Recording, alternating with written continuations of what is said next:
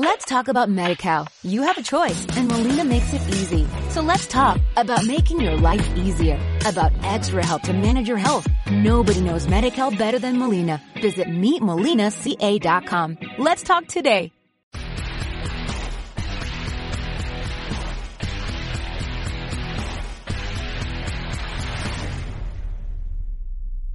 Qué gusto poder saludarlos en el Boxcast. Eh, Nos encanta en esta oportunidad. Llegamos para ustedes Martín Automática, Gramática, la leyenda viva hispana deportivamente hablando de Tampa. Yo soy Carlos Borges, el bebé Gramática hoy tiene el día libre.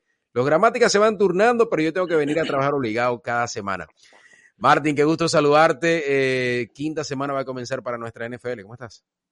Carlitos, acá todo bien. Bueno, eh, triste por la derrota, ¿no? Pero bueno, ¿qué va a ser cuando jugás contra un equipo como Green Bay? No, perdón, con, con los Chiefs, que eh, un Patrick Mahomes enchufado, aparte eh, Travis Kelsey también, vinieron con ese, esa energía de revancha, ¿no? Nosotros le dimos una paliza en el Super Bowl y todavía no, no, no se habían, eh, no se habían dado, no, te, no, tuvieron la posibilidad de tener esa revancha con Tampa y bueno, el, el, el domingo pasado la tuvieron porque jugaron un partidazo. Y además que también venían de perder muy feo frente al equipo de los Colts. Eh, pero son esas cosas de la NFL. No importa cuán bueno crees tú que eres. Cada semana tienes que demostrarlo. Y, y bueno, así pasó esta semana o la semana 4. Como tú decías, fue un partido bien raro, Martín. Un partido muy raro. Eh, muy, eh, a ver, como, no sé si esta es la palabra, pero como pesado. Un partido pesado en el Raymond James. Estaba casa llena el estadio. Eh, fue una noche larga, estábamos ahí, eh, un pleno total de Raymond James. Eh, tú sabes que, me, y digo un partido raro por esto, ¿ok? La, la, ofensiva no funcionaba, no funcionaba la ofensiva de ninguna forma de los Bucks hasta esta semana. El equipo marca 31 puntos, que es un puntaje bastante considerable, sobre todo tomando en cuenta el nivel defensivo que traía Tampa antes de ver a los Chiefs. El nivel defensivo de Tampa era del top 5 de toda la liga, en, todos los renglones defensivos. Y aparece el, el, mágico de Patrick Mahomes, y hace 41 puntos en combinación con un Kelsey, como tú decías, impresionante. Y uno dice, cuando uno ve eso, uno dice, pero bueno, ¿qué tan buena realmente es la defensa? ¿Qué tan buena realmente es la defensa cuando con un equipo en el que tienes que demostrar muchas cosas, te marca 41 puntos y Patrick Mahomes corre y hace lo que le da la gana. Sí, no, esa es una muy buena pregunta, Carlos. Yo creo que cuando haces fumble en el primer kickoff del partido, el return, y le das la pelota en la 20 a Kansas City y en, y en una jugada ya te anotan, como que te desmoraliza un poquito, eh, y sabiendo que va a ser un día largo, porque ya cuando empezás mal del principio, sabes que va a ser un día largo, porque cuando jugás contra los Chiefs, tenés que jugar prácticamente un partido perfecto para ganarles. Eso es lo que pasó en el Super Bowl. En el Super Bowl eh, la defensa jugó espectacular, pero ellos también cometieron muchos errores. No sé si te acordás que a Kelsey se le cayeron dos o tres pelotas que generalmente no, se le caen. Eh, Tyreek Hill también. Entonces, si ellos hubiesen jugado un partido normal de ellos, hubiese sido otro Super Bowl. Entonces, cuando te enfrentás a los Chiefs y a Patrick Mahomes, que, hace magia en la cancha, porque esa jugada que le dicen del playground, de, de, del patio, eh, fue increíble, ¿no? El, el, aro, le tiró la, al aro, como decías vos, de, de, de, un hook shot de básquet y terminó como si fuera un gancho, tiró como si fuera un gancho, la tiraba así que ¡guau! Sí. Entonces, ¿cómo defendés eso? Porque a veces se le culpa a la defensa, pero hay veces que no, porque ahí un quarterback normal era un sack, y si no era, un, y, y, si no era el sack, lo tacleaban atrás de la línea de confrontación. Bueno, Patrick Mahomes evita el sack después evita el, el, tackle de Devin White, que se da el baile de la bailarina, como le decís vos, y después tira el, el gancho para touchdown. Entonces, cuando vos ves los jugadores defensivos nuestros, ellos estaban en sus posiciones, hicieron su trabajo. Lo que pasa es que Patrick Mahomes es tan bueno que se escapó. Entonces, este partido yo no sé si se puede juzgar la defensa, decir, somos horribles o somos buenísimos porque a Kansas City le salió todo. A, mí todavía me impresiona, yo creo que fue una de las atrapadas más increíbles que he visto en mi vida. Te digo, o sea, de Travel Kelsey que iba a toda velocidad, le tira un pase bajo Patrick Mahomes, se agacha y la agarra y te digo, es como el hombre araña, ¿viste? Se le pega las manos a esa pelota y digo, ¿cómo hizo? No hay nadie cintura. que pueda ¿Cómo, hacer. ¿Cómo le envidio la cintura a Travis Kelsey? Sí, no, ¿cómo hizo para agacharse, agarrar esa pelota a toda velocidad? Entonces, ahí estaba bien marcado Travis Kelsey, porque tenía dos defensores. Sí, buena cobertura, sí, tenía Entonces, decís, bueno, ¿somos tan malos o jugó también Kansas City? Yo creo que eh, jugó también Kansas City, porque fíjate, Aaron Rodgers es un muy buen eh, quarterback y nos anotaron 14 puntos nomás. Entonces, a mí no me preocupa esta derrota, Carlos, porque vimos que la ofensiva empezó a agarrar ritmo, vimos a Tom Brady con sus armas, es otra ofensiva, pero eh, sí sabemos que no podemos cometer errores cuando jugamos contra los elite, ¿no? Contra un, equipo eh, menor o de menor de categoría, sí, dos o tres errores no pasa nada no, y podés ganar el partido. O podés ganar un partido con, como Dallas o New Orleans con, con goles de campo. A los Chiefs no le ganás con goles de campo, tenés que meter touchdown. Martín, eh, y a todos los que nos escuchan y nos ven, les mandamos un abrazo muy grande eh, y les agradecemos muchísimo el que nos han estado sintonizando por el app de eh, los Box. Los que descargan el app de los Box y le dan el botón, al clic al botón de radio a la derecha, cuando ya va dos, dos horas antes del partido, aparece ese botón de radio a la derecha. Allí le dan clic y allí aparece inglés y español. Quien está fuera de Tampa nos puede escuchar descargando el app de la Super Q1300. Eh, eso me lo pasó esta semana. Bueno, te lo dijo Pablo. Eh, Claudio te lo dijo de Argentina. Claudio, Claudio. En el app de la Super Q1300 se puede escuchar. Eh, Super Q1300, búsquenla de Tampa. Martín, el calendario cuando comenzábamos la temporada, decíamos los primeros cuatro partidos, son, tal vez la travesía más compleja que tiene Tampa. Dallas, eh, Packers, New Orleans y los Chiefs, aunque no sea en ese orden. Eh, y Tampa se va de esos cuatro con un 50 y 50. Eh, yo creo, y claro, no me preocupa tanto estar en un 50 y 50, estar en 2 y 2. Me preocuparía si termináramos las 5 y Atlanta terminara arriba de Tampa en el sur de la Nacional porque están empatados ahora mismo eh, en, lo que es victorias y derrotas. Eh, pero creo que no, no me preocupa tanto hasta ahora, al final de la semana 4, y sobre todo sigo insistiendo en que Tampa es uno de los equipos que tiene el margen de evolución, que tiene el espacio, el gap de evolución más grande por lo menos en la nacional, uno de los equipos con más posibilidades de evolución por la cantidad de lesiones, por la, a ver, inconsistencia de aparición de los jugadores, no de manera voluntaria, sino forzada por las lesiones, de no tener el grupo completo. Creo que Tampa es uno de los equipos que tiene más margen para evolucionar en la nacional. Y no lo digo porque tenga aquí el escudo de los el, en el pecho izquierdo, sino que realmente, si tú lo ves y ves los nombres y el talento que hay en el equipo, que no ha estado 100% alineado el equipo en todos los partidos, eh, que es bastante difícil en la NFL, creo que el margen de evolución para los Bucks es uno de los más grandes. Sí, Carlos, y cuando hablaban los fanáticos, cuando salió el fixture, decían, bueno, en los primeros cuatro partidos, si salimos dos y dos, vamos a estar contentos porque nos enfrentamos a rivales muy potentes. Eh, New Orleans siempre nos complica, eh, bueno, los Chiefs y Green Bay, y después Dallas venía también levantando un montón. Así que decía, bueno, dos y dos. Por eso digo, eh, obvio que no nos gusta estar al 50%, pero no es negativo porque ahora viene una racha de equipos que se les puede ganar.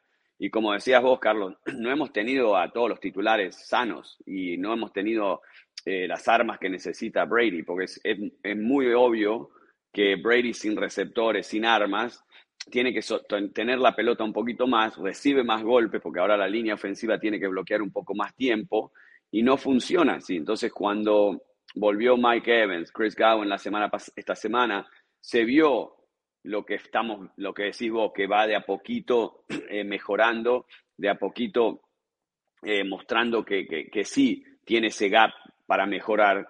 Me preocupa muchísimo el área de Tyren, Carlos, la verdad, porque no he visto a ninguno de los que tenemos ser ni parecido a lo que es Gronk. Eh, y, Gronk la está pasando muy bien en su retiro. Yo no creo personalmente que vuelvas hasta por lo menos mitad de temporada, que vea que sí hay posibilidad de ir a los playoffs, que en la división que estamos eh, sería un fracaso no entrar a los playoffs, porque podés entrar con Carolina que no está jugando bien, Atlanta también bastante débil y los Saints que no saben a qué juegan todavía, ¿viste? Tienen, han tenido lesiones también. Entonces, se puede ganar la división y entrar en los playoffs.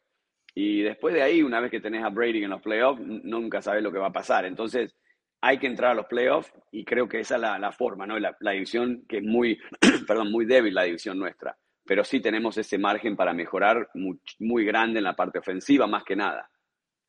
Hablabas de los Tyrants eh, y, yo creo que podemos hablar un poco de este punto o hacer un poco de update, un refresh de lo, que está pasando. Eh, Cameron Braid eh, se fue por, o, estaba fuera esta semana por protocolo de contusión.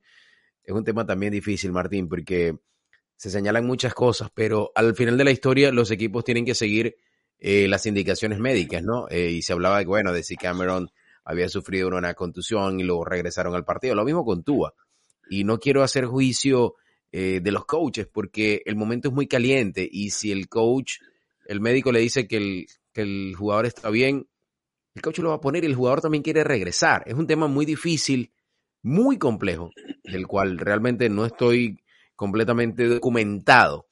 Pero es un tema muy difícil, ¿no? Que si un jugador regresa o no regresa, que si tiene conducción o no tiene conducción, en medio del juego, cuando el jugador, ese protocolo inicial, lo, lo pasa, el jugador va a regresar si está, si, si puede jugar. Carlos, lo sabes, todo jugador quiere regresar. Aparte, el jugador va a mentir para jugar. Eh, nadie quiere darle el espacio a, otro jugador que posiblemente les pueda llegar a sacar el puesto. Eh, y vos como, como parte del equipo te sentís inútil cuando estás en el banco y no estás participando, no estás ayudando a tu equipo. Entonces, la parte del jugador, cuando el jugador miente, estoy bien, estoy bien, estoy bien, esa la entiendo, porque lo hice yo mucho en mi carrera con mi aductor yo me infiltraba y decía, no, yo quiero jugar y no me importa si se me arranca la pierna o no, y el futuro, y cuando sos joven no ves al futuro, ¿qué, me va, qué va a pasar a los 40? ¿Qué va a pasar a los 50? No pensás, si vos decís, no, yo quiero jugar hoy porque te mis compañeros, te, te matás entrenando toda la semana y vos querés estar para tus compañeros. Entonces, la parte del jugador la entiendo. Después, la parte del técnico, en caliente, no estás pensando, porque en Tua, en el caso de Tua, era muy obvio que tuvo una concussion, es muy obvio, pero el técnico, y ahora se culpa mucho al técnico, pero el técnico está metido en todo, tiene que pensar no solo en el quarterback, en Tua, sino en todas las posiciones. Y en caliente y, la adrenalina de un partido, capaz que ni pensó, que, ni, se, ni se dio cuenta que Tua tuvo, tuvo ese concussion. Entonces, si el cuerpo médico, y aparte es un cuerpo médico neutral el que lo revisa, no es el, el del equipo. Si vos decís el del equipo, ahí sí puedo decir, bueno, ahí sí se puede sospechar, metelo adentro que hay que ganar. Pero cuando es neutral y es de la NFL y le, y le dice que sí, que está para jugar, ahí no se le puede jugar nunca, no se le puede cuestionar nunca a un técnico porque vos estás en caliente y a veces capaz que ni lo ves.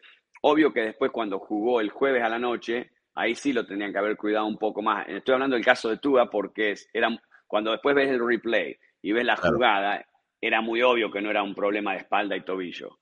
¿entendés? Pero eh, en el caso de Cameron Brace se chocó con Chris Godwin y nosotros lo vimos salir un poquito mareado y salir tarde, y por eso tuvimos un pañuelo, eh, pero ahora lo están revisando y, bueno, está bien, Carlos, porque yo veo compañeros míos o, jugadores que han jugado antes de mi época que no pueden ni caminar, no pueden ni hablar por los golpes, porque antes no se cuidaba nada, no se protegía nada el jugador. Ahora por lo menos eh, se protege mucho más y vos decís, bueno, pero vos querés estar para tus compañeros, pero también tenés toda una vida para, por delante que por ganar un partido te podés arruinar el resto de tu vida. Yo tengo un compañero de universitario que vive con migraña, dice que tiene que apagar todas las luces del cuarto y, y, es todos los días prácticamente así, porque era esos que chocaba y chocaba y chocaba y bueno, tiene ahora cuarenta y pico de años y dice que es horrible vivir con eso y bueno, eso fue porque antes no se protegía tanto el jugador. Sí, no, y, y, hacemos el statement, ¿no? Que no estamos de acuerdo ni con las contusiones ni poner el jugador cuando tiene contusión, pero, pero lo que insisto es en el tema del protocolo. Es complejo, es un tema complejo entre jugadores, médico y cuerpo técnico. Es un tema muy difícil cuando es ahí en el partido, ¿no? Como tú dices, el de Tua ya durante la semana es otra cosa. Creo que la evaluación sí también falló indiscutiblemente. Pero el caso de Cameron Braid, creo que en el momento caliente del partido es bastante, sigue siendo bastante complejo y, yo eh, sigo eh, creyendo que hay espacio para, para, discusión en ese tema desde el punto de vista técnico de la NFL. Eh, no quiero señalar a, una, a un ala o a otra. Creo que ahí hay algún punto, hay un, hay un espacio, hay una laguna que hay que, que, hay que cubrir. Martín, además de Cameron Bray, que está fuera por contusión esta semana, Cole Beasley dijo que, que chao, que, que no sigue con el equipo. es una pena, lo vimos correr de alguna forma decente en esa, en esa regreso al fútbol con los Bucks. Me parecía que podía seguir evolucionando y se le veía cómodo corriendo con Brady. Eh, pero bueno, da, un paso al costado. Eh, el equipo tiene que, como tú dices, porque si no está Cameron Braid, quedas con Kate Otten y con Keith, que eh, de manera curiosa no habían atrapado la pelota y la atraparon frente al equipo de los Chiefs. los receptores van a ser fundamentales frente a Atlanta. Sí, una de las excepciones por ahora, hasta ahora, es que es, ahora no me sale el nombre, lo tenía en la, punta de la lengua, el tight end. Eh, Kate Otten. El otro, el nuevo, el gran, el veterano, eh, Carl Rudolph. Carl oh, Rudolph, Rudolph. Sí, sí, no me, eh, ni me acordaba porque no lo veo en la cancha. No, por eso, venía de, eh, Cuando firmó decía no va a ser el titular, va a ser el titular, y la verdad que yo esperaba que por lo menos, bueno, porque Cameron Bray sabíamos que no es el tipo titular, él es el que aparece, como decís vos, el fantasma cuando menos lo esperás. Entonces ahí entre los dos podían más o menos sustituir a Gronk. Pero bueno, la verdad que ha sido una decepción. Así que los chicos jóvenes atraparon la pelota, yo creo que eso le va a dar confianza no solo a ellos mismos, sino a Brady de tirarle la pelota, porque una de ellas fue una, atrapada muy buena. Eh, pero sí, los receptores son clave, Carlos. Mike Evans, Chris Godwin tienen que estar. De Julio Jones se ha esperado mucho más también, porque ahora si, si está sano para jugar, la verdad que tampoco ha hecho mucho. Eh, que a veces, cuando traes superestrellas así, no sienten la camiseta. Y eso es lo que a veces te duele como fanático o viéndolo de afuera, que no les importa ganar o perder ellos con tal de... y no estoy hablando así, no estoy diciendo qué es lo que está pasando, pero te das cuenta la garra que pone Mike Evans, la garra que pone Chris Godwin, que juegan con dolor, juegan con lesión, agarran la pelota y quieren agarrar hasta media yarda más si pueden, porque sienten la camiseta, pues son jugadores de Tampa. Cuando traes a un Cole Beasley, que ahora se te retira, eso para mí es, es, es, como darle un cachetazo a un equipo que te dio una posibilidad de volver a jugar. Yo creo que puede hacer esa pica con Brady, ¿no? Porque Brady le, ganó por 20 años a Buffalo y dice, bueno, voy a ver si es lindo jugar con Brady y, no le ha gustado, andás a ver, porque ahí también tiró un mensaje en redes sociales que se retiraba para pasar más tiempo con su mujer y, y chicos. Es como por todo lo que le está pasando a Brady ahora que se está hablando, no sabemos si es verdad o no eh, fue como un cachetazo, yo digo. Entonces, yo digo, en el caso de Brady tiene que dejar de ayudar receptores porque Antonio Brown eh, es una basura que le está tirando con todo después que gracias a Brady tiene un anillo. Ahora este Go Beasley, para mí también fue Brady uno de los que dijo, bueno, tráiganlo, necesito este tipo de receptor. Entonces, que Brady eh, esté contento con lo que tiene, que son los que van a bancarlo a muerte, que es Mike Evans, Chris Gowan, yo creo que con esos dos es suficiente. Obvio que tienen que mantenerse sanos porque si no, eh, los que vienen atrás es un escalón muy bajo comparando al talento que tienen estos dos. Indiscutiblemente, Martín. Eh, creo que JTS pasó una noche bastante dura, el relámpago en, el Raymond James frente a los Chiefs. Eh, corrió, sí es explosivo. Joe Tryon Shoyinka, muy explosivo ese linebacker, pero sigue estando con la brújula un poco perdida por momentos, ¿no? Parece que corre y explota, pero no va hacia la zona correcta. La lectura de la jugada parece que todavía le cuesta un poco entender el movimiento de los, de los QB. Él no se había enfrentado a Patrick Mahomes antes eh, y me imagino que no querrá enfrentarse por mucho tiempo. Eh, pero pero necesita, necesita afinar esa brújula, necesita afinar esa brújula porque si puedes tener un físico eh, natural importante, eh, puedes tener la explosividad, pero si no le llegaste al coreback, poco nada vale eso, ¿no?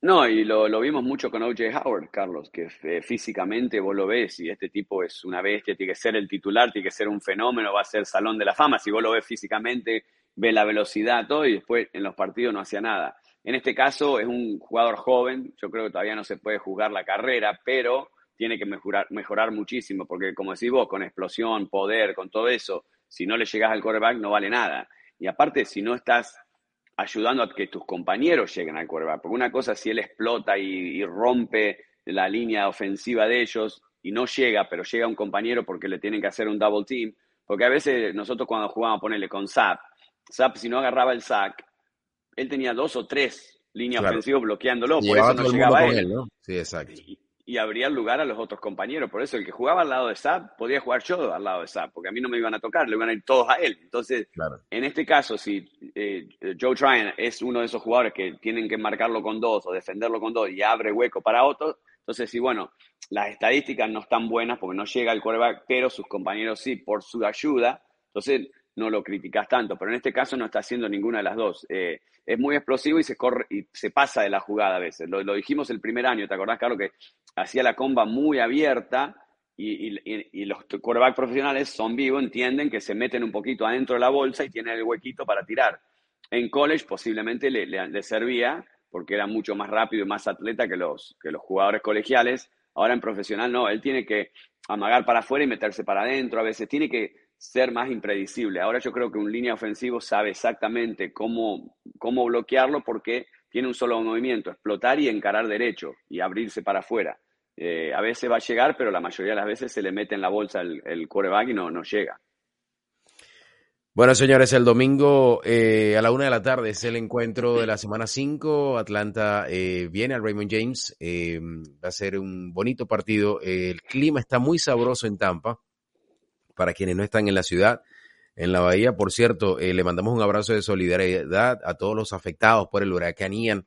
Eh, para nosotros, por fortuna, por Tampa no hubo mayores daños, eh, pero realmente el suroeste de, de todo el, el, estado fue muy abatido y nuestro abrazo de solidaridad, inclusive en el centro también, en la zona de St. Cloud, Lakeland, Kissimmee, daños considerables de inundaciones y esperemos que todos puedan recuperarse de la mejor forma el domingo estamos desde las 12 y 30, Martín.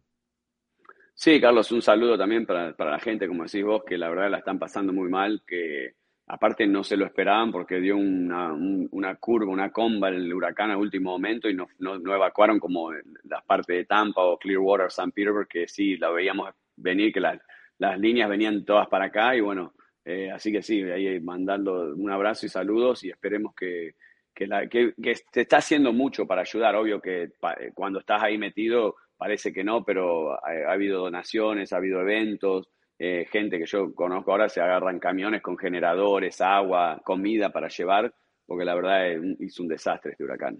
Por cierto, la familia, la organización de los Lasers y los Box hicieron donaciones importantísimas para, para esta, esta causa y también eh, hay personas que nos han preguntado cómo pueden ayudar y nosotros consideramos particularmente que la Cruz Roja Internacional, redcross.org, redcross.org es la mejor forma de hacerlo. Creemos una organización en la que nadie puede dudar eh, y, están más que diestros para manejar este tipo de emergencias.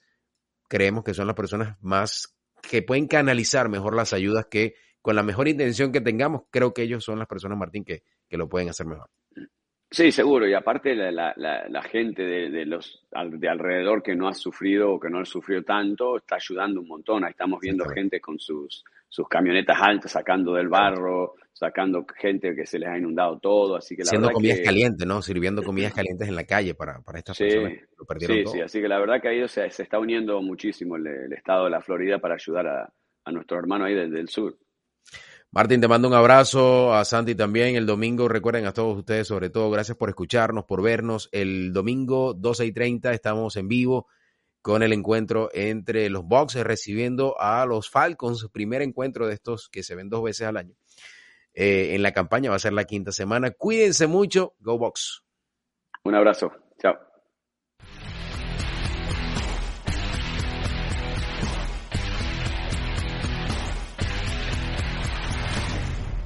Let's talk about MediCal. You have a choice and Molina makes it easy. So let's talk about making your life easier, about extra help to manage your health. Nobody knows MediCal better than Molina. Visit meetmolinaca.com. Let's talk today.